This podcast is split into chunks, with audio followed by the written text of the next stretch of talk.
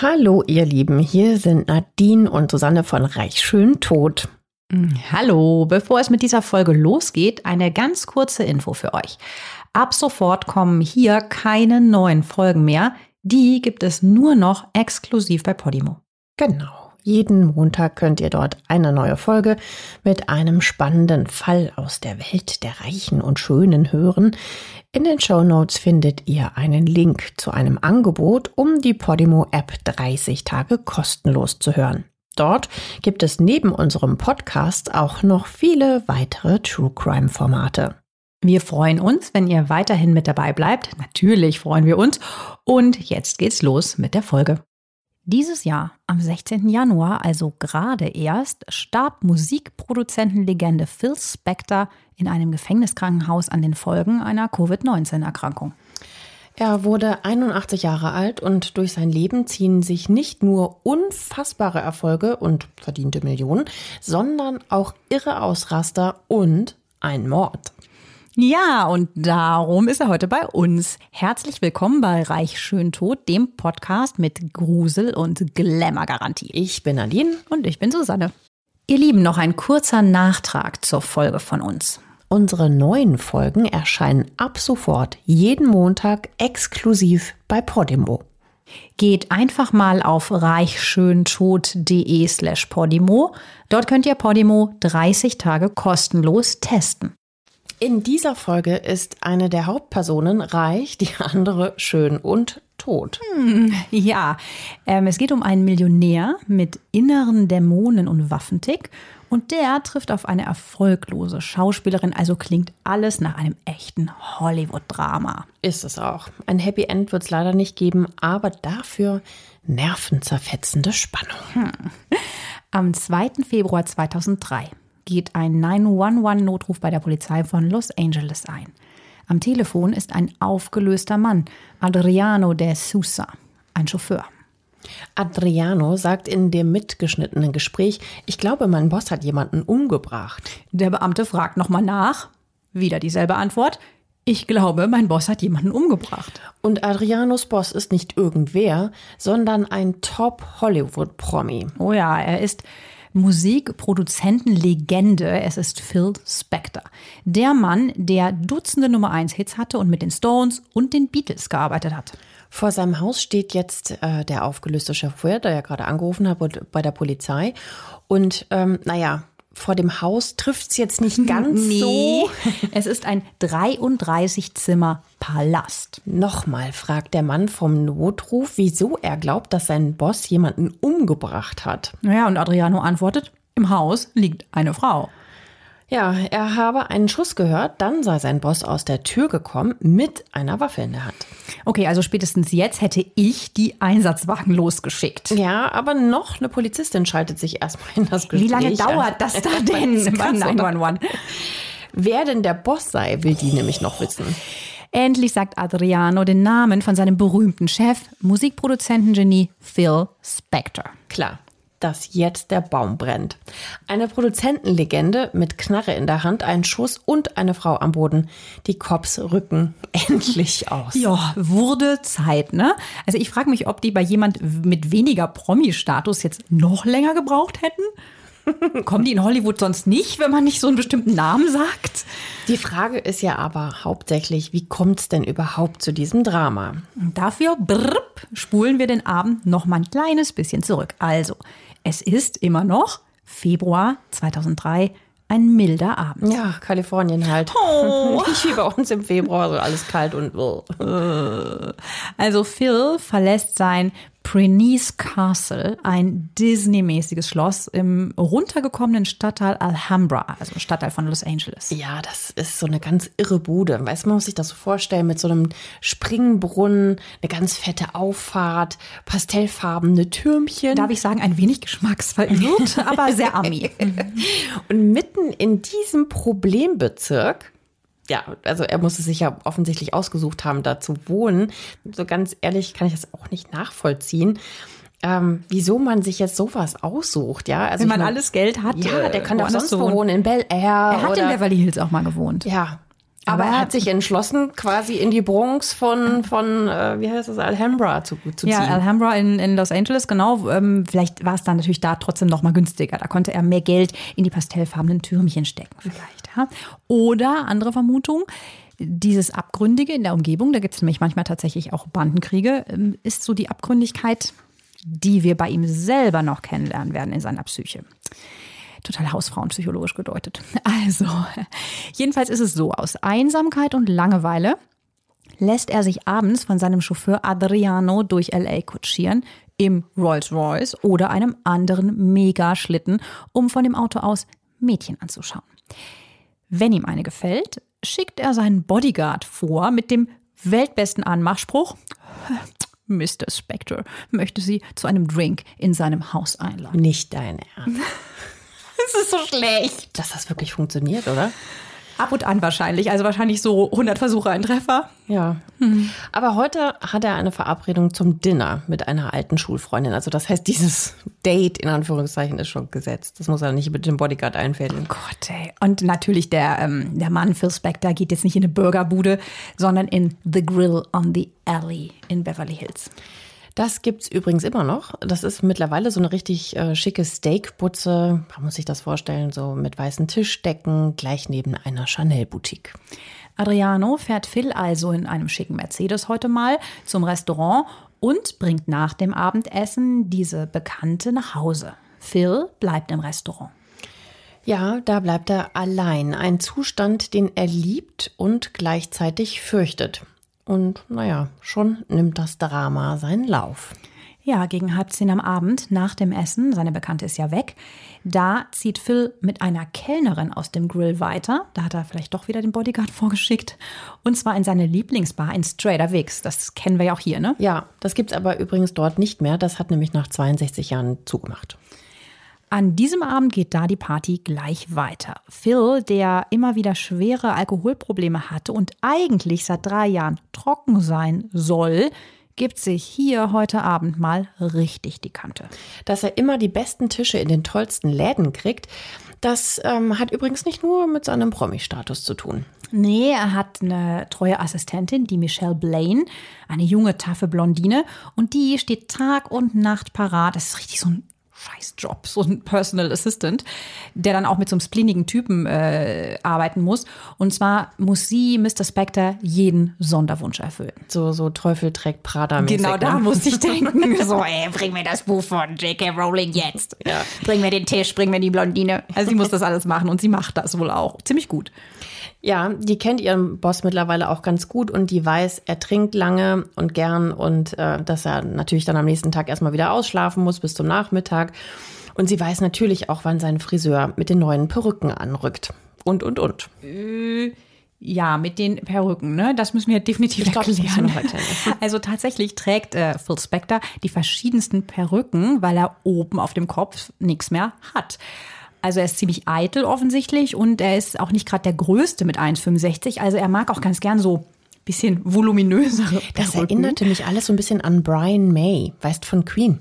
So, solche, solche Haare hat er. Aber eben nicht äh, reale, äh, echte Haare, sondern es ist alles immer fake. Ja, er ist halt auch einfach da so ein bisschen in den 80ern stehen geblieben, was die Frisuren angeht. Ne? So ein bisschen Fransen auch gerne oder. Mini-Pli. Furchtbar.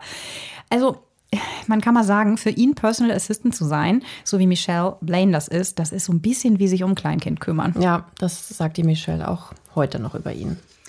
Jedenfalls dieser Abend, kommen wir dahin mal zurück, der entgleist irgendwie. Phil und seine Begleitung, diese Kellnerin, ziehen weiter ins Dan Tanners, ein Bussi-Promi-Italiener auf dem Santa Monica Boulevard, wo halt ganz Hollywood hingeht, um zu posen. Ja, Cameron Diaz und Clint Eastwood zum Beispiel, die gehen da auch hin. Ich habe es mal nachgelesen, also heute kriegt das Restaurant im Netz nicht ganz so tolle Kritiken mehr, aber damals war es halt sozusagen der Place to be. Und Phil kriegt den Hals einfach nicht voll und hat immer noch Durst. Sein Fahrer Adriano muss ihn, es ist kurz nach Mitternacht mittlerweile, weiterfahren. Und zwar zum Musikclub House of Blues auf dem Sunset Boulevard.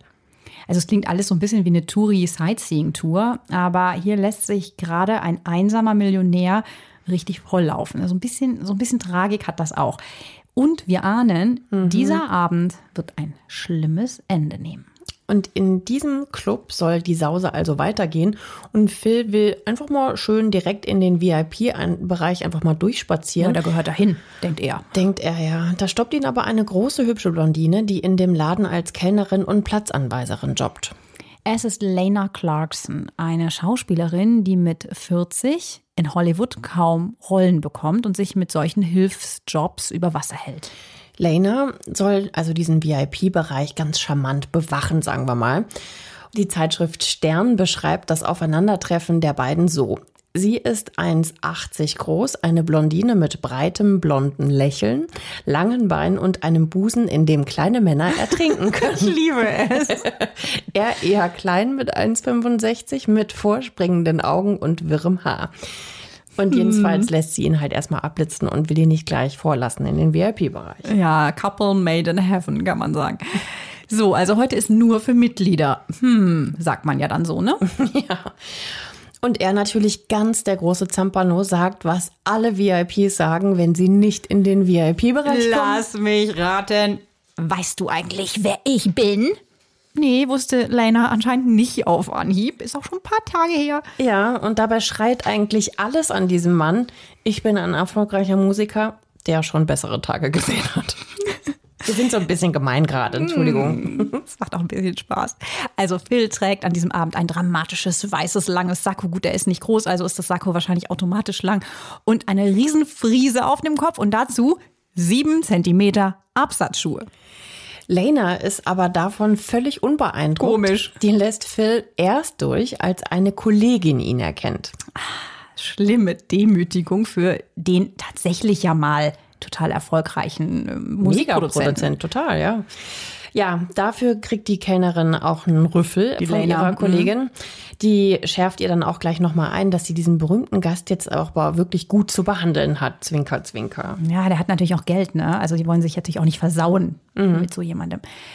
Lena macht das auch. Also Smalltalk hier, bisschen flirty, flirty da. Ich meine, der lässt auch richtig Kohle da, ne? Also auf seine 50 Dollar Getränkerechnung, wird in dem Laden wahrscheinlich so zwei Drinks gewesen sein, legt er 450 Dollar Trinkgeld obendrauf. Zwinker, Zwinker. Gut für die erfolglose Schauspielerin, die hier natürlich nicht aus Spaß an der Freude kellnert, sondern weil sie muss. Ja, lass uns noch mal kurz schauen, wer ist denn eigentlich Lena? Mit 40 ist ihre ohnehin, sagen wir mal, eher mittelmäßige Hollywood-Karriere auf dem absteigenden Ast. Die 1,83 Meter große Blondine bekommt nur mehr so ganz kleine Rollen, so, so B-Movie-mäßig in, in kleinen Serien und so Werbefilmchen. Aber ich fand eigentlich, als ich so Fotos von ihr gesehen habe, dass sie unglaublich sympathisch aussieht. Also wirklich hübsch. Die hat so ein ganz offenes, strahlendes Lächeln. So eine richtige Hinguckerfrau auf jeden Fall. Ja, und dann hat sie auch noch total Pech, weil bei einem Unfall bricht sie sich beide Handgelenke, kann also erstmal lange nicht drehen und Kohle verdient sie jetzt mit solchen Kellnerjobs. Zurück in den Club. Da sitzt der Millionär also in seiner mittlerweile VIP-Ecke und findet Lena ziemlich attraktiv. Also Phil baggert sie megamäßig an. Er trinkt dazu auch immer mehr, also er findet sie immer attraktiver. Naja, und die Lena geht dann irgendwie auch auf den Smalltalk ein. Und das wird später noch eine Rolle spielen. Hatte sie doch so einen kleinen Fan-Moment? Wittert sie ihre Chance, in Hollywood endlich einen einflussreichen Menschen zu daten? Ja, es kann schon sein. Ja, hm, weiß man nicht. Aber ein paar Drinks später ist jedenfalls Schluss. Der Wirt schenkt dem betrunkenen Millionär und seiner Kellnerin nämlich keinen Alkohol mehr aus. Ja, also Dana trinkt natürlich mittlerweile auch ab und an mal einen mit. Um 2.20 Uhr verlassen Phil und Lena zusammen den Club. Es gibt super wackelige Bilder von so einer Überwachungskamera von den beiden. Auf denen ist zu sehen, wie der kleine Phil, er ist ja nur 1,65 groß, haben wir ja eben schon mal gesagt, die fast 20 Zentimeter größere Lena in seinen Mercedes quatscht. Es scheint noch einen kurzen Wortwechsel zu geben. Vermutlich muss er sie doch ein bisschen überreden. Überlallen meinst du wohl? der muss ja wirklich total dicht gewesen Okay, der hat eine sein. Tour Ne? hinter sich. Ja, Ja, das also- fing ja alles mit dem Abendessen an. Da wird er wahrscheinlich auch eine Weinbegleitung gehabt Ja, haben. natürlich. Naja, und jetzt, jetzt äh, labert er sie halt voll, so alles unter dem Motto, komm Baby, ich zeig dir mein Schloss. so ungefähr. Jedenfalls sieht man auf diesen Wackel-Wackel-Überwachungskamerabildern, wie die beiden in Phils Mercedes-Limo einsteigen. Am Steuer natürlich der Fahrer Adriano de Souza. Das sind übrigens die letzten Bilder, die Lena Clarkson lebendig zeigen wird. Furchtbar, oder? Also man hat so das Gefühl, so, nein, Lena, schlag nicht ein. Ja, im Nachhinein. Hm. Auf der halbstündigen Fahrt quer durch die Stadt schauen die beiden auf dem Rücksitz der Limo eine DVD. Okay, vielleicht haben sie auch geknutscht. Ich kann mir auch schon vorstellen, was das für eine DVD war. Man weiß es nicht. Man will es auch nicht wissen. Am Eingang von Phils Haus lässt Fahrer Adriano die beiden raus und parkt hinter dem Haus. Er wartet, weil er ja davon ausgeht, dass er Lena noch heimfahren muss, Er nachdem, scheint die Situation zu kennen. ja, nachdem die beiden mit, äh, ja, was auch immer, dann fertig sind irgendwann. Ja, aber heute dauert's. Um 5 Uhr morgens sitzt der Ärmste schon seit zwei Stunden im Auto und ist wohl eingenickt. Da hört er plötzlich einen Knall. Sein Chef, der Phil, kommt aus dem Haus gelaufen, angeblich mit einem 38 mm Revolver in der rechten Hand und sagt einen Satz zu seinem Chauffeur, der noch eine ganz wichtige Rolle vor Gericht spielen wird. Er sagt, ich glaube, ich habe jemanden umgebracht. Krasser Satz. Also ich wäre weggefahren an Adrianos Stelle. Vor allem wird er seinen Chef ja auch gekannt haben, dass er nicht immer so ganz so cool ist. Oh Gott, Horror. Phil Spector geht dann einen Schritt zur Seite und Adriano kann ins Haus gucken und er sieht schwarz bestrumpfte Beine am Schnell- Boden. Oh, ja, und das wird ihm natürlich dann auch schnell bewusst. Ne? Die Frau, die er eben noch hierher gefahren hat, die lebt nicht mehr. Die Er hat tot. umgebracht, hat er gesagt. Und da liegt eine. Okay. Ja, zusammengekauert hängt die nämlich auf so einem Stuhl im Eingangsbereich, vollständig angezogen mit Schuhen, Jacke und umgehängter Handtasche. Der Moment, ne? Jetzt muss man sich den Blick des Chauffeurs ein bisschen wie eine Kamera vorstellen, die langsam von den Beinen über den Körper zum Kopf hochfährt. Ja, und dann packt einen da nämlich das Gruseln so richtig, denn der Frau fehlt das halbe Gesicht. Der Sousa ist auf jeden Fall total geschockt. Er bemerkt auch noch einen Blutfleck an Phil Spectors Finger und will natürlich wissen, was hier passiert ist. Ja, das äh, interessiert uns natürlich auch und der Frage gehen wir jetzt natürlich auch nach. Vor allem ist natürlich dann auch wichtig zu wissen, dieser betrunkene Mann, ja, der vielleicht eine Knarre in der Hand hatte, ähm, mit dem würde ich ja nicht noch irgendwie lange diskutieren wollen, oder? Also, weil der unterhält sich ja offensichtlich noch länger mit Phil. Aber ja, man kann es einfach wahrscheinlich nur so interpretieren, dass der Andreano entweder total geschockt ist, ähm, ja, oder dass er halt seinen Chef ganz gut kennt und sagt so, ach ja, unter dem Motto, ich vertraue dem jetzt mal, der, der wird mich schon nicht erschießen. Ja, ist total erstaunlich, dass die dann da so entspannt plaudern. Ich meine, mit der Knarre in der Hand, da liegt eine Leiche. Okay, aber dann endlich schnackelt's bei dem und der macht den einzig richtigen Move. Ähm, ja, dein Chef steht vor einer Frauenleiche. Was würdest du tun? Ja, ich meine, klar, ich würde natürlich schon viel, viel früher weggerannt sein. Aber er hat sich halt offensichtlich noch ein bisschen mehr Zeit gelassen, wobei er ja auch total geschockt war. Ja, das hatten wir er ja eingangs schon gehört, geschockt. wenn er da anruft bei der Polizei, da kann er ja nur einen einzigen Satz sagen. Ne? äh, Mein Chef, mein Chef und so. Vor lauter Panik kann der Chauffeur nämlich dann auch, wie du sagst, auch keinen gescheiten Notruf absetzen. Das kommt nicht nur daher, dass er so geschockt ist, dass er denselben Satz wiederholt, sondern er kennt Phil Spectors Adresse noch immer nicht auswendig und hat Angst, dass die Beamten ihn natürlich direkt danach fragen werden. Ja, klar machen sie das natürlich. Das klingt jetzt seltsam, dass sich jemand so eine Adresse nicht merken kann, aber wenn ihr mal in Amerika wart, dann wisst ihr ja auch, dass die Straßen nicht wie bei uns zum Beispiel Beethovenstraße 2 heißen, sondern dass sie so ganz, ganz lange Namen äh, bzw. Nummern haben.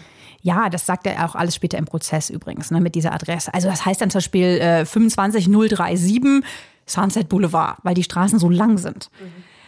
Jedenfalls, der Adriano de Sousa flüchtet sich panisch in seinen Dienst Mercedes und wählt erstmal die eingespeicherte Nummer von Spectors Assistentin. Haben wir ja schon eben gesagt, die eigentlich immer dran geht, aber die geht nicht dran. Ja, und das ausgerechnet diese Assistentin, ja, also die Frau, die Spectre jahrelang treu zur Seite steht und ihm wirklich alle Wünsche erfüllt, mögen sie noch so verwirrend und irr sein. Ähm, ja, und ausgerechnet die, die geht heute nicht dran. Das ist ja schon irgendwie auch ein irrer Zufall. Ja, der Fahrer hinterlässt Michelle auf jeden Fall eine Nachricht und er sagt, er glaubt, Phil habe gerade eine Frau umgebracht. Dann endlich sieht er auf einem Schild die Adresse der Villa und ruft jetzt doch endlich den Notruf an. Es ist 5.02 Uhr morgens und de Souza gibt an, er glaubt, sein Boss habe jemanden umgebracht. Das haben wir ja schon mal gehört. Und das wiederholt er, als die Polizei zum Tatort kommt. Ja, jetzt kommen die Beamten endlich und umstellen das Haus. Oben im zweiten Stock sieht man den Produzenten herumlaufen, so den Schattenriss quasi. Mhm. Und die Frage ist, was macht er? Zieht er sich um? Hat er die Waffe weggelegt? Hat er sie noch? Ja, der Phil Spector kommt dann auch die Treppe runter, nach mehrmaliger Aufforderung wohlgemerkt. Und Achtung, spaziert ganz seelenruhig einfach zum Hintereingang wieder raus. Was für eine weirde Szene. Ich meine, da liegt eine Frauenleiche vorne im Eingangsbereich und er weigert sich, die Hände hochzunehmen und sagt zu den Polizisten noch, hey Jungs, das müsst ihr euch mal anschauen. Ja, es klingt ja eher wie so eine, wie so eine äh, Parodie, ne? wie so eine komische Einladung, als hätte er damit überhaupt nichts zu tun und als wäre das überhaupt nicht unvorstellbar grausam. Ja, also die Polizisten, ich meine, wir können uns so amerikanische Cops vorstellen, die finden das mittellustig und der fängt dann auch an, da so ein bisschen Theater zu machen und sich aufzuführen und am Ende überwältigen sie den dann tobenden und um sich schlagenden Produzenten mit einem Elektroschocker und führen ihn ab. Im Polizeibericht steht das später auch, dass er sich halt eben total gewehrt hat und eben auch nach Alkohol gerochen hat. Ja, kein Wunder. Laut Polizeibericht stehen äh, zwei leere Flaschen Tequila herum. Und das ja zusätzlich zu diesen ganzen Drinks von diesem ganzen langen Abend. Also der müsste mittlerweile locker einen Pegel von drei Promille haben. Ja, ist jetzt unsere Einschätzung, ne? Also wir, überschlagen. Es gab dazu keinen wirklichen Arztbericht. Auf der Tonbandaufnahme, die die Polizei von diesem Verhör macht, da lallt er auch total und hat so eine ganz merkwürdige, komische, hohe Stimme. Und er sagt, verdammter Unsinn, die Frau ist ein Stück Dreck. Ich weiß nicht, was ihr Problem war. Also ich gebe das jetzt einfach mal gerade so wieder, wie er das damals der Polizei erzählt hat. Oh Mann. Es wird aber sogar noch besser, in Anführungszeichen. Der Produzent behauptet, Lena habe kein Recht gehabt, Achtung, ein Zitat, in sein Schloss zu kommen und sich selbst zu erschießen. Äh, what? Ja klar, ich meine, so kann man sich das auch vorstellen, sich selbst erschießen. Also ich fürchte, Lena kann in dieser ganzen Sache gar nichts mehr behaupten. Ja, das ist wohl seine wirre Art, sie im Nachhinein zu beschuldigen, sich auf seinem Anwesen mit seiner Waffe einfach umgebracht zu haben, also selber. Während der besoffene Musikproduzent bei der Polizei weiter seine Aussage macht, untersuchen andere Cops den Tatort. Ja, hu, ich denke, das ist ein übler Anblick. Ja, Lena ist zwischen Stuhl und Boden zusammengesackt und wie wir das ja eben schon mal angedeutet haben, fehlt ihr halt eben auch das halbe Gesicht. Mhm. Unter ihrem Bein liegt eine Pistole. Die oberste Schublade von einer Kommode im Zimmer steht weit offen. Achtung, das ist wichtig. Denn dann wäre die Waffe, die Spectre laut Chauffeur Adriano hatte, als er rauskommt, nicht die Tatwaffe. Ja, der hat zuerst von einer Waffe in der Hand gesprochen. Oder waren das jetzt vielleicht dann doch zwei, von denen er gesprochen hat? Jedenfalls auf einem kleinen Beistelltisch neben der Leiche liegt ein Holster, in das die Tatwaffe, die auf dem Boden liegt, genau passt. Ja, es ist tatsächlich so, dass Phil mehrere Waffen besitzt. Ganze neun Waffen finden die Beamten bei dem Millionär. Und es ist halt einfach sein Hobby und es ist natürlich auch ein wenig gruselig, wenn man mal berücksichtigt, wie teilweise verrückt der Typ auch ist. Ne? Also in Kalifornien haben sie die strengsten Waffengesetze in Amerika, also eigentlich hohe Hürden, bis du eine Waffe kriegst. Aber so ein Typ wie Phil wird schon wissen, wie er sich die beschaffen kann, nehme ich mal schwer an. Ähm, Zuerst dachte ich ja auch, na gut, in einem Bandenkriegviertel, ja, das Viertel, in dem er wohnt, zählt ja nicht gerade zu den Guten. Du hattest es ja eben schon mal erwähnt, ne? Mhm. Also äh, der hatte ja auch immer Bodyguards und überall waren Kameras und so. Naja, also vielleicht hatte er sie einfach auch zu seinem eigenen Schutz, man mhm. weiß es nicht. Ja, vielleicht war das Schießen auch einfach nur eine Leidenschaft von ihm. Im Gästebad finden die Beamten dann ein mit Blut besprenkeltes und in Wasser eingeweichtes Tuch. Außerdem finden sich Spuren von Lenas Blut auf der Türklinke und an der Wand. Und jetzt kommt's. An Spectors Händen, die natürlich auch untersucht werden, finden die Ermittler keine Rußpartikel aus der 38 mm Pistole. Also diese Schmauchspuren, diese berühmten. Ne? Genau, an Lena Clarksons Händen allerdings schon. Das würde ja dann quasi für diese Selbstmordtheorie sprechen. Hat sie sich also vielleicht doch selber umgebracht? Angeblich aber, das kommt dann später natürlich raus, soll Phil manchmal mit Frauen gerne russisch Roulette gespielt haben. Ihr, für denjenigen, die das nicht wissen, was russisch Roulette ist, ne, das kennt ihr vielleicht aus Spielfilmen. Da ähm, ist nicht jede, also nicht jede Kugel in diesen Kammern In von der Trommel. Rippen, Mhm. Genau, Das sind ja sechs Schuss. Genau. Und- Und, du hast dann unter Umständen, was weiß ich, nur zwei oder so drin und das Eine. Wird, ach, nur eine. Es geht um eine. Beim, Ah. Also beim russischen Roulette ist es diese eine Patrone und du hältst es dir an den Kopf oder woanders hin. Genau, musst Und abdrücken. drückst ab. Dann ist der nächste meistens dran, der muss dann auch abdrücken und irgendwer hat dann unter Umständen Pech. Also es gab dieses Gerücht, dass er das manchmal mit Frauen gemacht hat, die er so aufgesammelt Horror. hat. War es das? Und er hat es dann immer nur gemacht, so zu seinem persönlichen Machtgehabe. Oder warum hat er so russisch Das- Roulette? Oder hat ihn das angemacht? War das so, so eine, so eine Sex? Vielleicht auch das. Vielleicht auch das. Wir kommen darauf zurück. In Phils Schlafzimmer im zweiten Stock liegt das weiße Sakko, das er am Abend getragen hat, ganz zerknüllt auf dem Boden. Und darauf sind auch Blutflecken. Ja, auf so einem weißen Sakko findet man die ja schnell, ne? Und außerdem findet die Spurensicherung auch Blut auf Lenas Handgelenken. Die Ermittler kommen erstmal zu dem Schluss, dass Lena die Waffe im Mund hatte, als sie oder Phil abgedrückt haben. Und das ging dann wohl offensichtlich auch recht schnell. Dann würde das ja heißen, wenn wir jetzt mal an die russisch Roulette-Theorie denken, dann war es nicht an die Schläfe gehalten, sondern Im Mund. in den Mund gesteckt. Ja.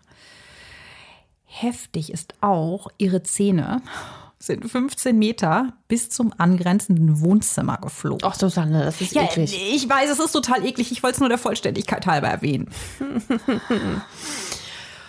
Boah. Also sowas ekliges haben wir, glaube ich, noch nie, fast, fast nie gesagt. Boah. Aber fragen wir uns doch lieber, was ist eigentlich wirklich passiert? Phil behauptet später, es sei ein sozusagen freiwilliger Selbstmord gewesen. Lena hätte, Achtung, so drückt er das tatsächlich aus mit seinen Worten, die Pistole geküsst. Ja, Wahnsinn.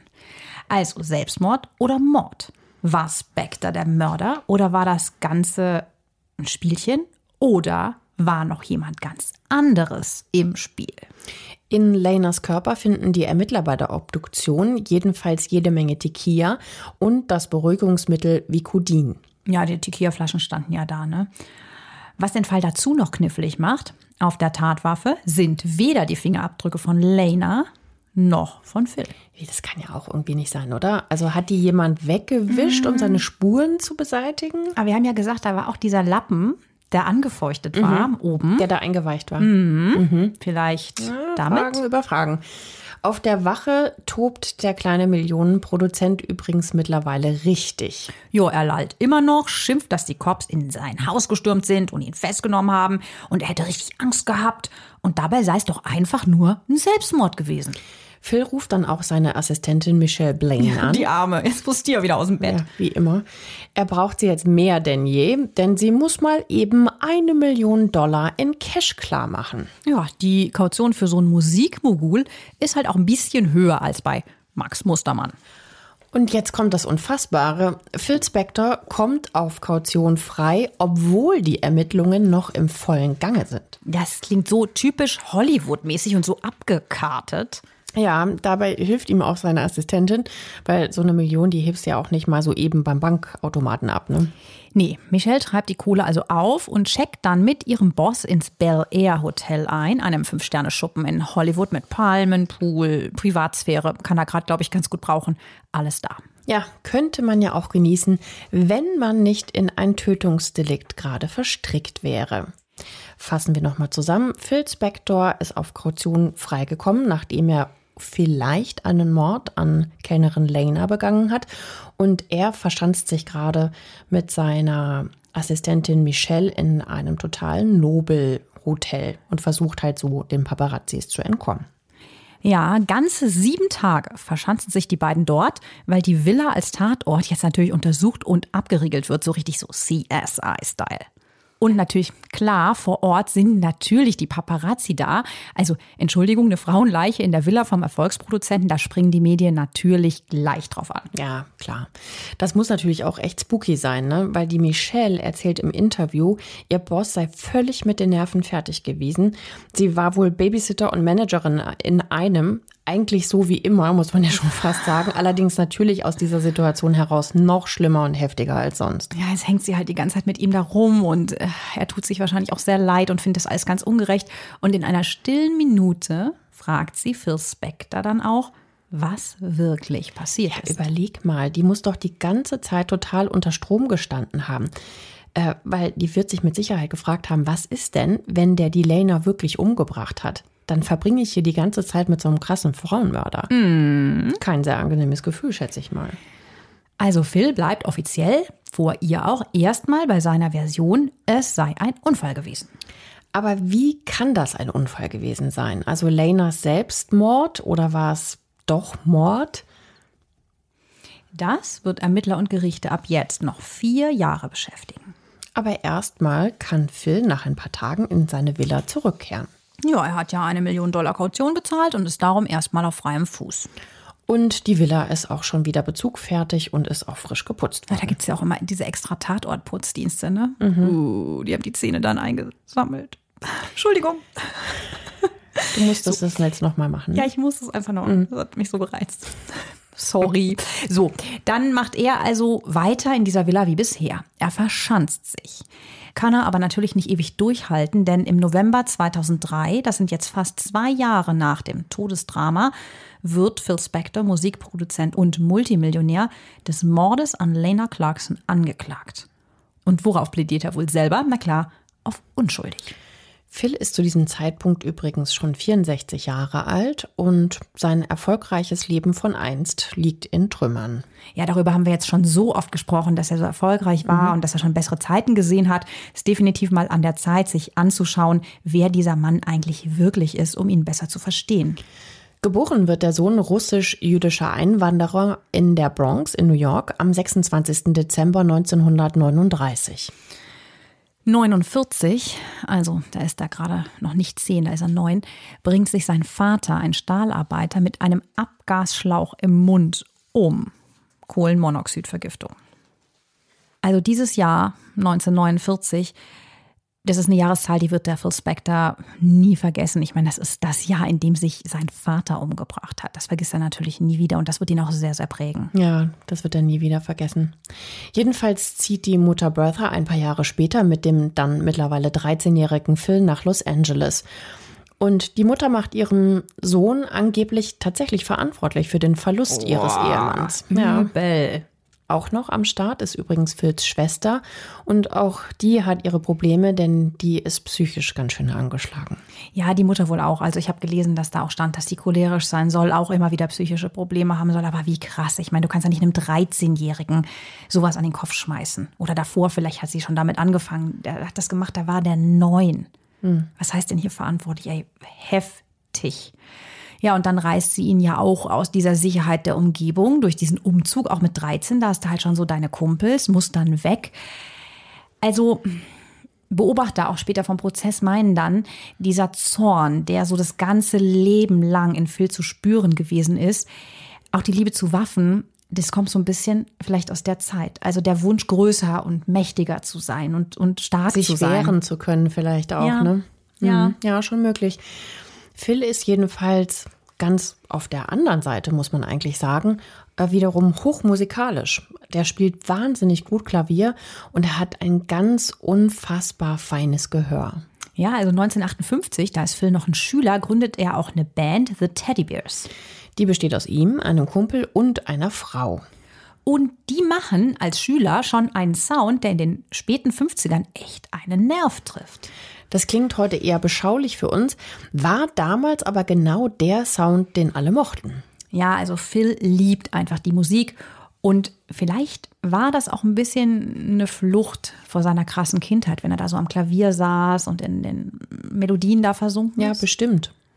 Er hat Talent und Ehrgeiz und auch Glück, muss man sagen, denn mit gerade mal 18 Jahren hat er schon seinen ersten Hit. To know him is to love him geht durch die Decke.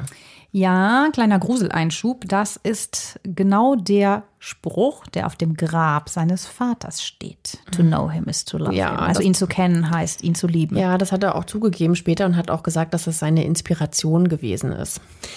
Jedenfalls hat er in einem Alter richtig Erfolg, also Anfang 20, in dem andere ja eher so mit Liebe und Bier trinken und Partys beschäftigt sind. Jo, mal so Mädels küssen und so, ne?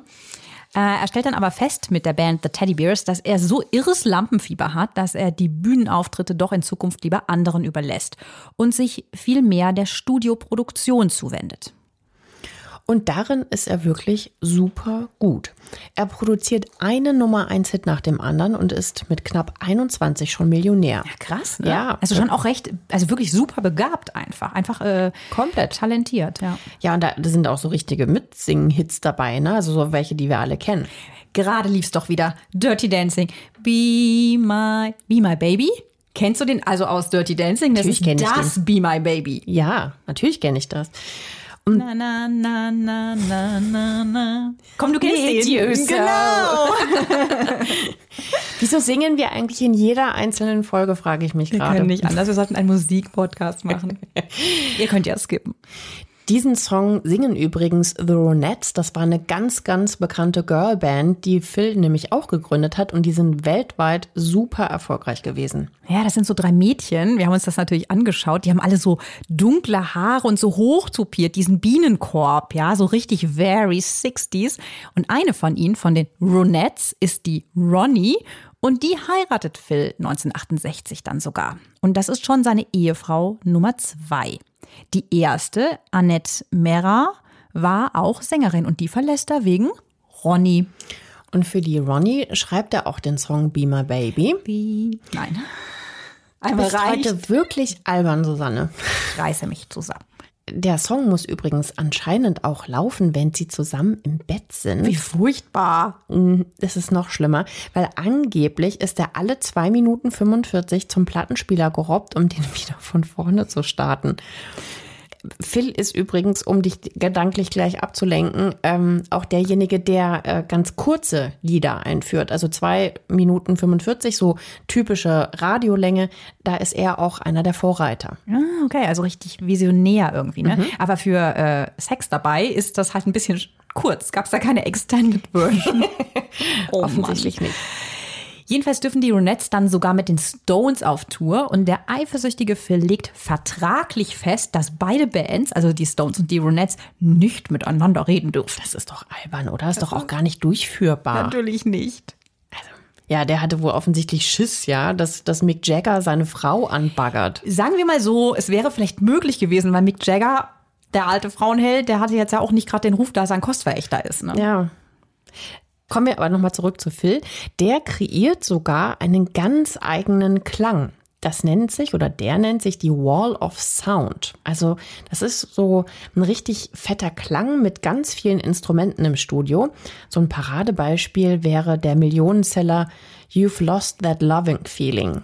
So, jetzt bist du aber dran, ne? You lost that loving feeling. Genau, und 1965 von den Righteous Brothers.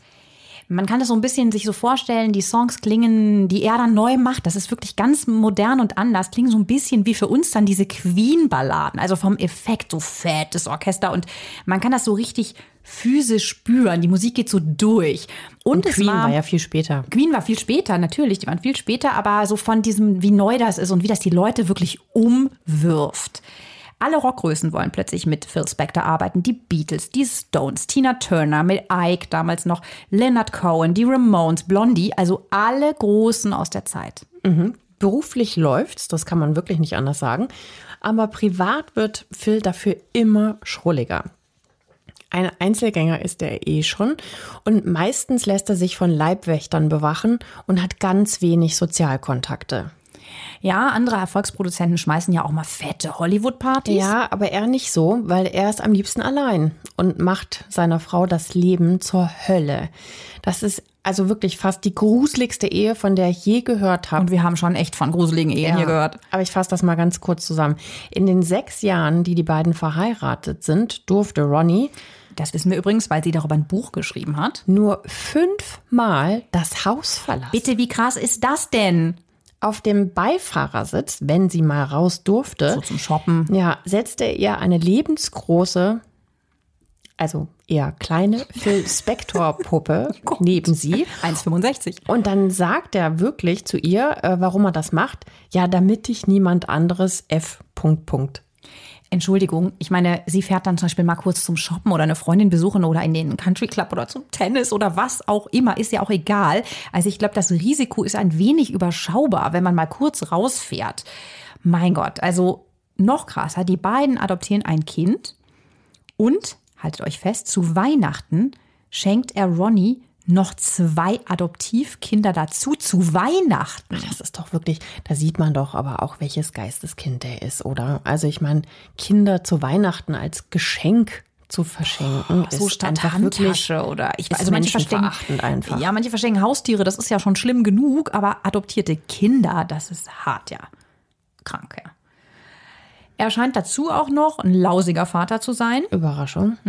Er sperrt auch seine Kinder ein. Überraschung und interessiert sich überhaupt nicht für sie. Die heißen übrigens Dante, Gary und Louis. Es gibt viele wirklich extreme Streits mit seiner Frau Ronnie. Äh, Phil bedroht sie zum Beispiel, nimmt ihr die Schuhe weg, damit sie nicht von ihm fliehen kann. Krass. Ähm, ja, der hält sie im Haus wirklich so regelrecht gefangen, ja. Und sie flüchtet sich in Drogen und Alkohol. Ich nehme mal an, wir haben solche Szenen ja schon öfter mal bei Reich schön tot gehabt, dass sie wieder in so einer Art Abhängigkeitsverhältnis ist, wahrscheinlich auch Angst um die Kinder hat, dass er unter Umständen Sorgerecht bekommen könnte, weil er einen riesen Promi-Status hat.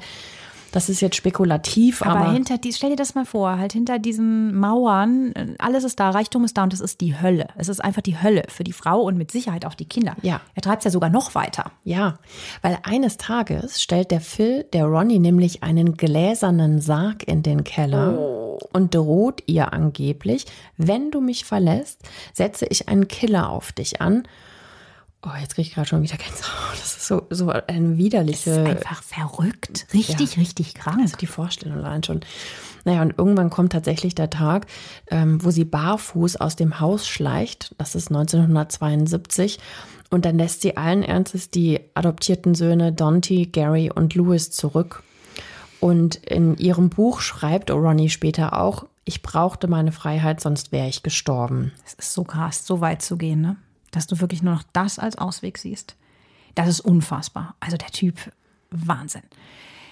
1974 ist total überraschend dann endlich die Scheidung.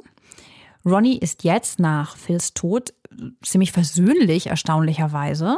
Also finde ich, finde ich komisch, was sie jetzt so sagt, nachdem sie das davor alles ausgepackt hat, was sie mit ihm durchgemacht hat. Ja, wahrscheinlich hat sie eine gute Abfindung bekommen, aber nichtsdestotrotz. Das ist Vielleicht auch den Kindern gegenüber, aber Ja, vielleicht ist es auch das, aber es ist heftig. Mit einer anderen Frau, das ist die Janice Zavala, kriegt er übrigens nochmal Zwillinge. Der Junge stirbt später mit neun Jahren an Leukämie und die Tochter ist heute erfolgreiche Schriftstellerin. Das ist sein einziges leibliches Kind. Musikalisch war er immer stabil bis jetzt. In den 70ern gibt's einen Karriereknick für den erfolgsverwöhnten Phil. Ja, das liegt einfach daran, dass die Musik sich ändert. Also der Zeitgeist wird anders, der Geschmack ist anders und die Sounds sind einfach nicht mehr so fett und mit so dick Orchester und so. Das ist einfach jetzt so out. Das ist ja auch schnelllebig, natürlich ja Pop. Klar. Und dieses Jobtief bringt wohl auch seine düsteren Charakterseiten noch extremer zum Klingen, als wir es ja eh schon gehört haben. Das heißt, er trinkt noch viel mehr, nimmt Medikamente gegen Schizophrenie und knapp vier Wochen vor der Todesnacht gibt Spector einem Journalisten ein Interview, in dem er grübelt, ob die Verwandtschaft seiner Eltern ihn vielleicht geschädigt haben könnte. Ja, Verwandtschaft seiner Eltern bedeutet, dass seine Eltern Cousin und Cousine ersten Grades waren. Ja, und außerdem gesteht er, dass er eine bipolare Persönlichkeit hat. Also in seinem Fall, das hat ja ganz viele Äußerungen, diese Krankheit, in seinem Fall ist es so, dass er es so beschreibt, dass er quasi Dämonen in sich hat, die in ihm kämpfen. Es ist einfach, der ist echt ein gequälter Sohn. Es ist sehr unheimlich und ist wahrscheinlich nicht nur für die Menschen, die mit ihm zu tun hatten, manchmal die Hölle, sondern auch für ihn.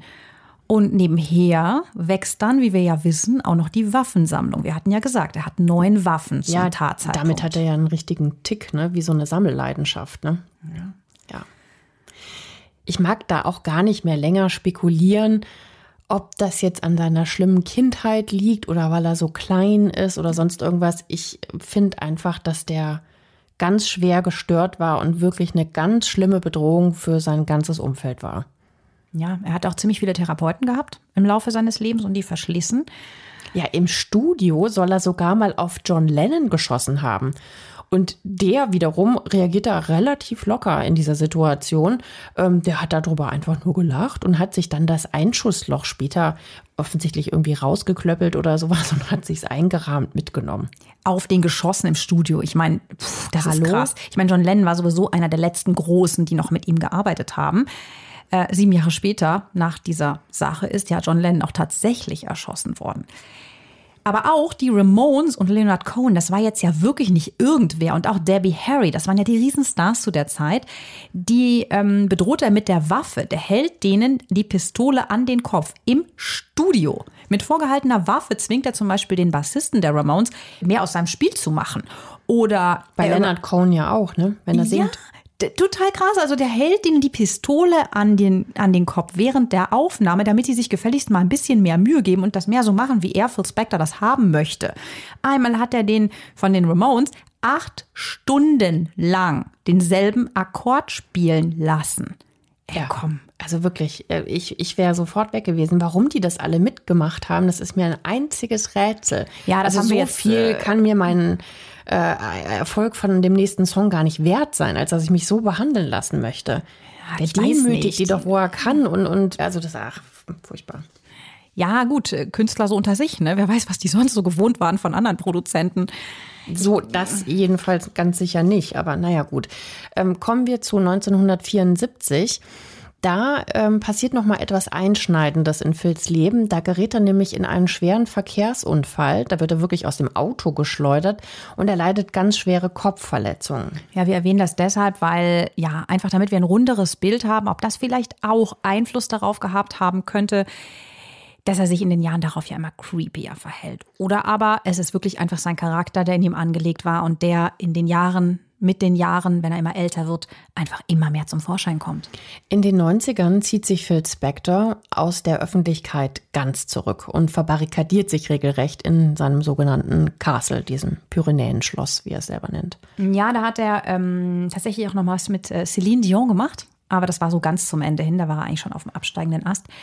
Dieses schräge Refugium, äh, dieses Castle, ist, ist wirklich wir haben ja schon gesagt, sehr geschmacksverirrt und mit seinen Angestellten dort kommuniziert der Hausherr fast nur per Fax. Wir haben ja gesagt, dass er so ganz scheu ist und mhm. Sozialkontakte äh, meidet. Ja, besser ist es. Ist für alle besser. Die Tantiemen aus seinen Hits, die fließen halt zum Glück noch. Aber er also das heißt, er verdient immer anteilig, wenn jemand äh, da ein Cover draus macht oder wenn es im Radio gespielt wird, genau, dann verdient er über all die Jahre immer noch an seinen Liedern. Ne? Total, ja. Aber er hat trotzdem die ganze Zeit totale Panik zu verarmen. 2005 lässt Phil seine Assistentin, die besagte Michelle Blaine, ein Interview von ihm drehen, in dem er alle Vorwürfe, dass er schuldig am Mord von Lena sei, zurückweist. Das Video ist für seine Website, also PR in eigener Sache, denn keiner seiner Hollywood-Kumpels will was mit ihm noch zu tun haben seitdem. Ja eigenartig, oder? Ich meine, er war vorher schon schräg, verrückt und einfach ein seltsamer Zeitgenosse und jetzt hat er halt einen Mord an der Hacke. Vielleicht. Aber beschreib mal, wie er aussieht im Interview. Ja, total gruselig. Wir haben uns das natürlich mal angeschaut. Er hat wieder eine riesen Perücke auf, so ein Kettchen um den Hals, offenes Hawaii-Hemd natürlich, so irgendwie so wie so ein Urlauber, der in so einem pinkfarbenen Sessel sitzt und da ja, so vor sich hin schwadroniert. Mhm. Die einzige, die halt immer noch zu ihm hält, wenn auch vermutlich mit ganz, ganz großen Bauchschmerzen, ist halt eben die Assistentin Michelle.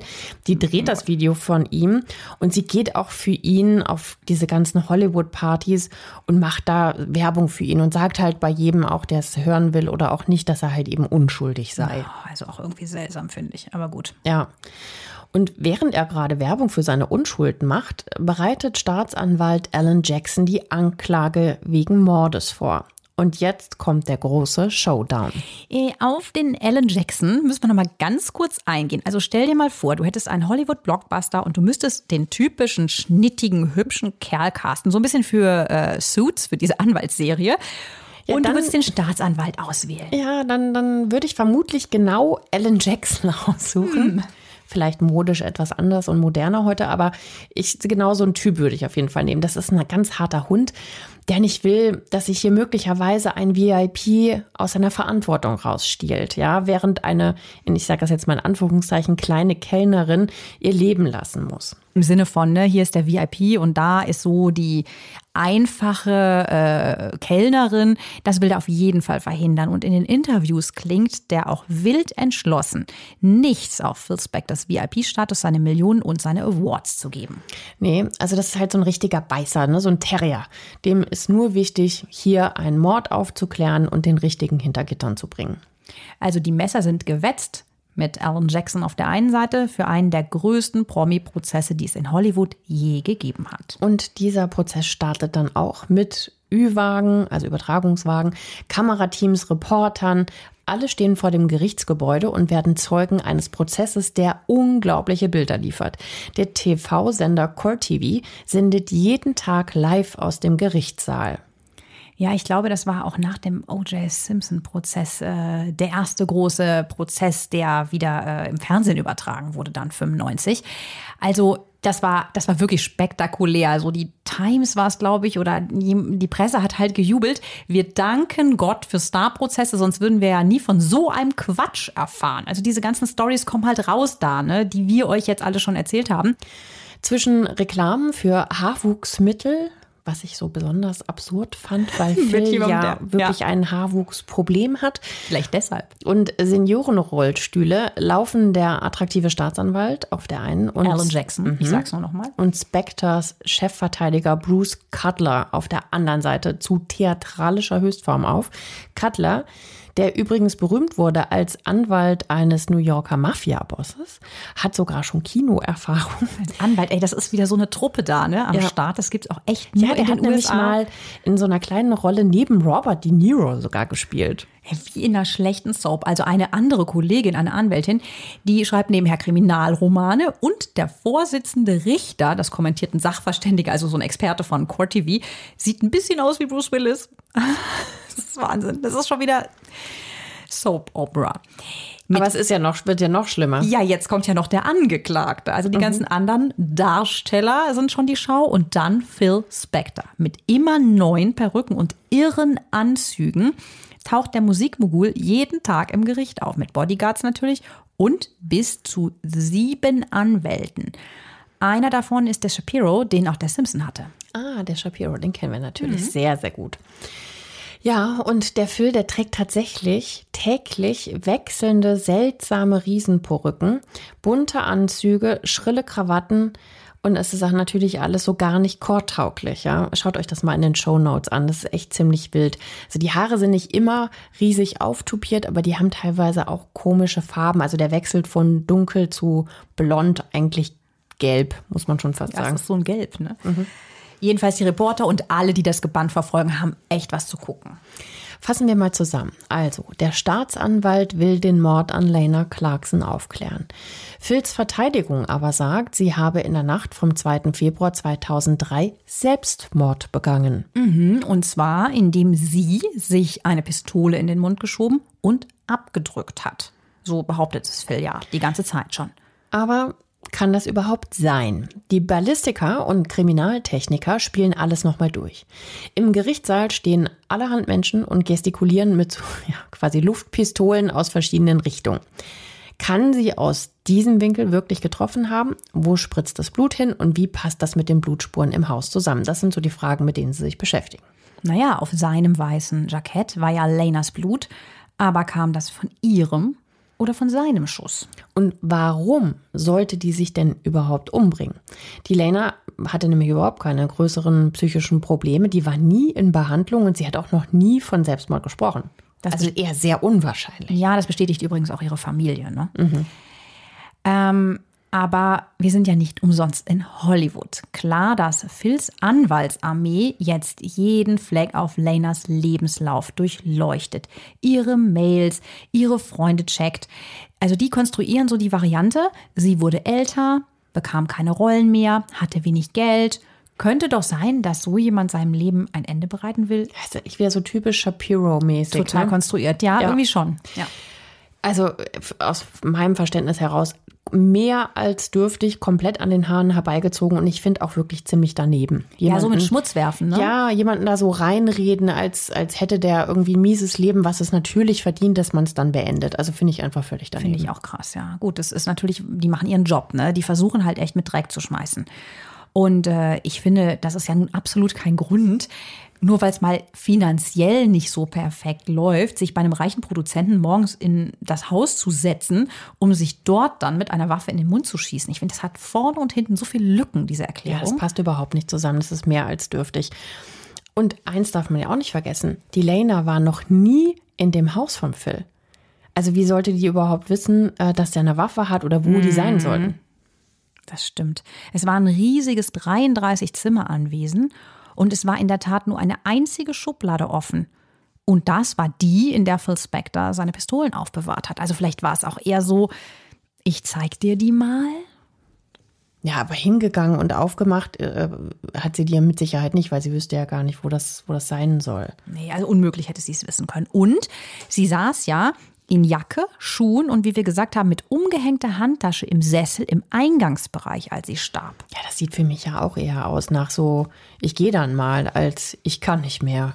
Ja, auch für die Familie von ihr ist natürlich lange nicht klar, wie war es jetzt. Jetzt windet er sich immer raus, sagt, das ist ein Selbstmord. Das muss natürlich auch schrecklich für die Familie sein, immer wieder zu hören, ja, in Anführungszeichen, sie ist es ja selber schuld. Sie hat sich in seinem Haus erschossen. Denn das glaubt die Familie keine einzige Sekunde. Also diese ganze Selbstmordtheorie finde ich so wackelig. Gut, aber mh, dieses Verlassenwerden vielleicht, ne, so dieses Ich gehe dann mal, wir haben ja die Geschichte gehört, ist schon sein Leben lang eine große Angst seit dem Selbstmord seines Vaters von Phil Spector. Ja, wir sagen das auch an dieser Stelle nur, weil es nämlich diverse Frauen gibt, die dann auch gegen ihn aussagen und auch vor Gericht dann nochmal aussagen, dass er sie nämlich tatsächlich so gut wie alle mit einer Waffe schon mal bedroht hat. Wenn sie ihn verlassen wollten. Ja, Da haben wir ja, glaube ich, auch schon mal gesagt, es ist der gefährlichste Moment im Leben einer Frau. Der Moment, wo sie ihren dann plötzlich Ex-Partner verlässt, wenn der das nicht will. Und ja, die sind auch mit der Pistole bedroht worden, immer im Streit und immer bei ihm die Riesenangst im Genick. Oh Gott, die verlässt mich jetzt, ich muss das irgendwie verhindern. Was ja auch bei der Ronnie der Fall war, ne? mit dem Sarg und so.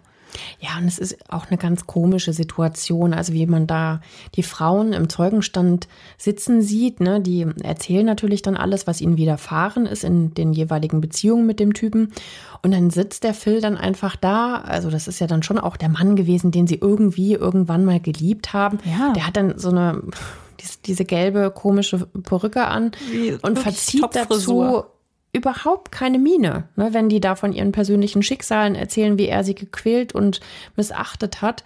Ähm, und der äh, ja, verliert darüber kein einziges Wort. Ne? Ja, also ob es jetzt küchenpsychologisch wirklich diese große Verlustangst war wegen dem Tod des Vaters, das können wir jetzt nicht, das können wir einfach nicht sagen. Aber zumindest ist das immer wieder bei ihm passiert. Ja, das bringen seine Verteidiger natürlich jetzt auch noch mit aufs Tapet, ist ja klar. Ne? Phils Verteidiger schießen da total scharf. Also die sagen zum Beispiel, hätte er geschossen, hätte Blut auf seinem rechten Jackenärmel sein müssen. War es aber nicht. Die paar Blutspritzer auf der linken Seite passen nämlich nicht so recht dazu. Außerdem Theorie. sagen die Anwälte, 99 Prozent aller Todesfälle durch einen Schuss in den Rachen sind Selbstmorde. Also wir erinnern uns zum Beispiel auch Nirvana, äh, Frontmann Kurt Cobain hat sich so umgebracht. Und noch eine ganz wichtige Anmerkung an dieser Stelle von uns. Falls es euch gerade in diesen Zeiten nicht gut geht, ihr vielleicht sogar an Selbstmord denkt, guckt bitte in die Show Notes. Da findet ihr Links, wo ihr euch helfen lassen könnt. Ja, weil wir jetzt auch die ganze Zeit schon wieder so viel über Selbstmord sprechen. Ne? Also nehmt das bitte echt wahr. Da haben wir eine Adresse rein verlinkt. Zurück zur Staatsanwaltschaft und zu dem Prozess ähm, und zu den Anwälten von Phil Spector. Also die argumentieren, Lena war 29 Jahre jünger und 18 Zentimeter größer als Phil und hätte ihn locker überwältigen können. Aber das hat sie offensichtlich nicht mal versucht. Ja, vor allem, der war ja auch total betrunken. Ne, Also sie aber auch. Sie hat ja auch viel Tequila im Blut. Ja, nicht so viel wie ich er. wollte gerade sagen, aber nicht so viel wie er. Also da hatte sie sowieso noch mal einen Vorteil gegenüber ihm. Naja gut, aber falls sie tatsächlich bedroht wurde, nutzte ihr das natürlich alles nichts. Vielleicht hat sie aber auch auf ihn gezielt und er hat die Waffe dann umgedreht. Ja, oder es war halt eben doch diese komische russisch-Roulette-Geschichte. Also er lässt sie die Waffe in den Mund nehmen, wie so ein perverses Spiel. So Sex angehaucht, ne? Ja, und sie denkt natürlich, okay, die kann nicht geladen sein, macht er doch nicht, so krass wird er doch wohl nicht sein und bang. Ja, es scheint einfach total unentschieden zu stehen. Pattsituation. Bis der Staatsanwalt, Alan Jackson, seinen Starzeugen aufruft. Das ist Adriano de Sousa. Ihr erinnert euch, der Chauffeur, der Phil Spector ja in dieser Nacht rumkutschiert und die Polizei alarmiert hat, also alles in Gang gebracht hat. Ja, der hatte ja in der Tatnacht von Phil Spector den Satz gehört, ich glaube, ich habe jemanden umgebracht. Und dieser Satz ist jetzt natürlich tierisch wichtig. Eigentlich stehen jetzt alle Zeichen auf schuldig. Bingo, möchte man meinen. Eigentlich, denn dann kommt alles anders. Von zwölf Geschworenen sagen nur zehn schuldig und zwei nicht schuldig. Denen fehlen nämlich die endgültigen Beweise. Ja, ihr wisst das ja, das ist ja die Hung Jury, die muss ja einstimmig entscheiden, also schon zwölf von zwölf, genau. Und deshalb kommt es tatsächlich dazu, dass nach zwölf Tagen Pause das Gericht den Fall einstellt. Ein absoluter Albtraum für Lenas Familie. Also Berichterstatter sprechen in dem Zusammenhang von Revictimization. Das ist also, wenn ein Mensch ein zweites Mal zum Opfer gemacht wird. Ja, das verstehe ich auch. Also das muss ganz, ganz schrecklich gewesen sein für die Angehörigen. Es ist natürlich auch eine Niederlage für die Staatsanwaltschaft.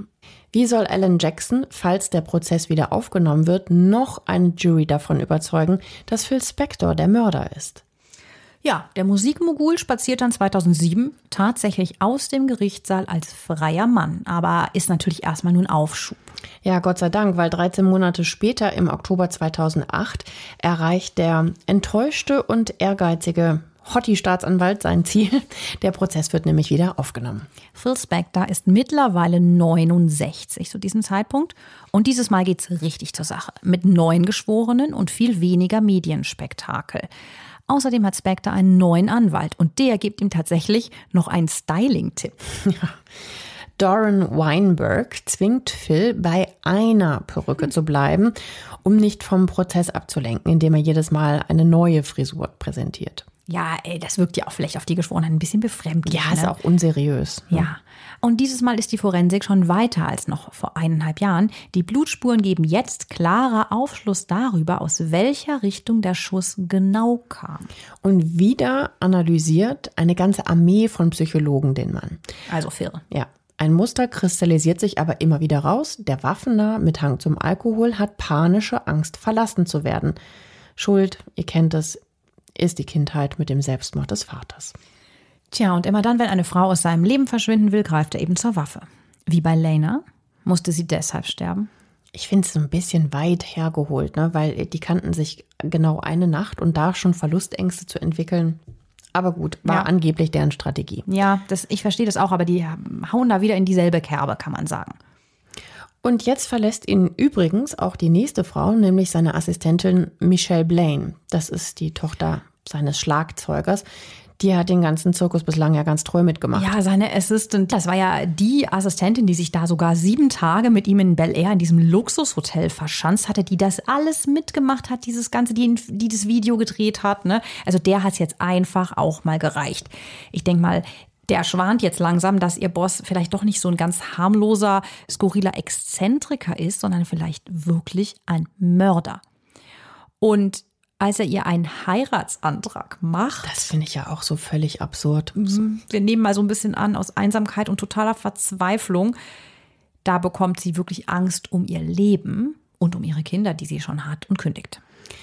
Phil bekommt daraufhin einen absoluten Anfall und ruft der Frau, das sagt sie später im Interview, die ihm ja, wie du eben sagtest, jahrelang treu geholfen hat, hinterher, ich hätte dich töten sollen. Das ist so krass. Der Typ hat wirklich überhaupt gar keine Selbstkontrolle, ne?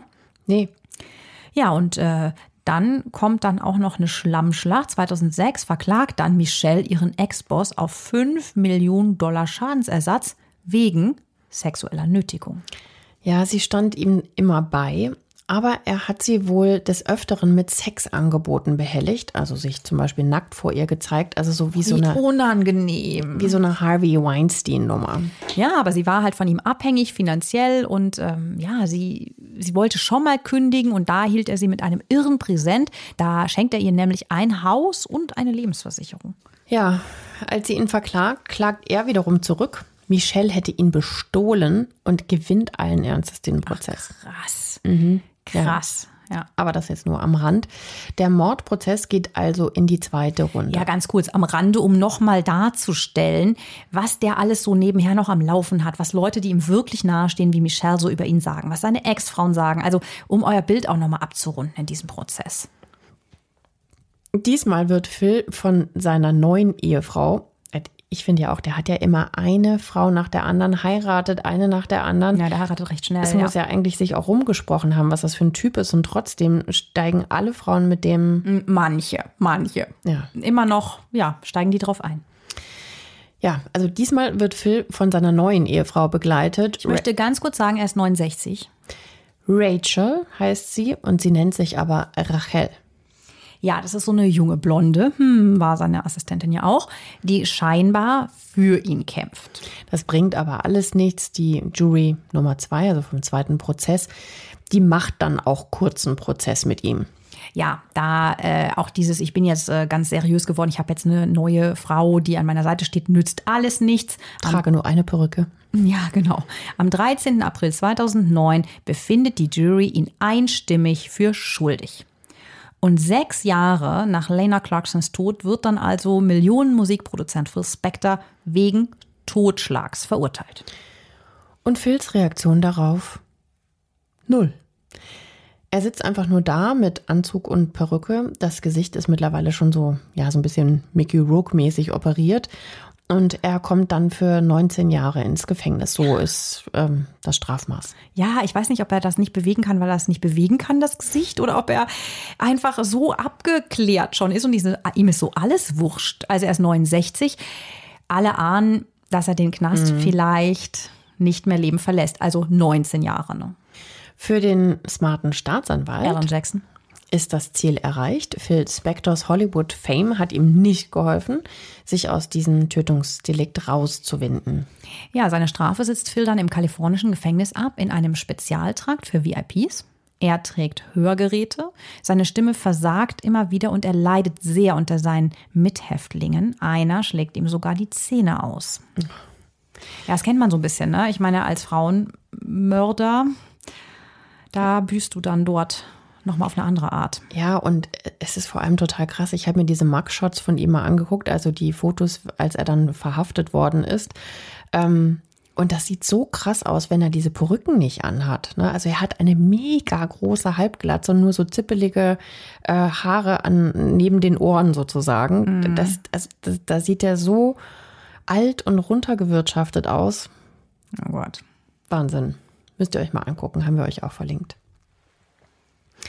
Aber seine letzte Ehe geht übrigens auch natürlich in die Binsen. Wie könnte es anders sein? Total überraschend. Rachel macht sich vom Acker und postet bei Instagram ganz fleißig, wie schön und reich haha, sie ist. Klar, der Typ ist weg und sie hat jetzt das ganze Geld. Ja, oder so viel, wie sie dann wahrscheinlich bekommen hat. In irgendeiner Form wird sie was gekriegt haben. Das Ganze denke ich nicht, aber ist zumindest eine Abfindung. Ne? Also er sitzt im Knast und sie geht halt auf Shoppingtrips und haut Kohle auf den Kopf. Nach der Scheidung 2016 kauft sie dann von Phils Kohle einen Privatjet, einen oh. Aston Martin und einen Ferrari, mehrere Immobilien und Juwelen. Ja, super krass, aber wir dürfen halt echt nicht vergessen, der Typ war mal richtig erfolgreich. Der war richtig fit und fett im Musikbusiness und war Multimillionär. Ja, allein schon das Haus waren doch damals 50 Millionen. Ja. Also eine unglaubliche Geschichte. Tja, und jetzt im Gefängnis hat er sich mit Covid-19 infiziert und ist nach vier Wochen infolge von Komplikationen gerade erst jetzt am 16. Januar gestorben. Und nach dem Tod von Spectre geht es natürlich vor allem ums Erbe. Die Megavilla ist wieder zu haben für nur noch 4 Millionen Euro. Also, falls du jemanden kennst, der sie mhm. gerne hätte. Ja, und es scheint, als ob seine Kinder das 50 Millionen Erbe jetzt kriegen. Und noch viel wichtiger, die Liedrechte an seinen Hits, die sind natürlich noch mal um ein Vielfaches mehr wert. Ja, von seinen Musikkollegen kommen so ganz gemischte Beileidsbekundungen zu seinem Tod. In etwa der Tenor ist, äh, es war ein genialer Musiker, aber furchtbarer Mensch. Hammergeschichte auf jeden Fall. Genau das Richtige für uns. Mhm. Und ja, das war's wieder einmal von uns. Empfehlt uns gerne euren Freunden. Oh ja, tut es sehr, sehr gerne. Und abonniert unseren Kanal. Das hilft uns sehr. Gebt uns fünf Sterne Bewertungen. Auch Bitte. Bei Apple, genau. Ihr könnt natürlich auch auf jeder anderen Plattform uns abonnieren, dass ihr halt keinen einzigen Fall mehr verpasst. Dann würde ich sagen, bis nächste Woche Montag. Wir freuen uns schon auf euch. Wir freuen uns sehr und schreibt uns. Bis dann. Tschüss. Tschüss.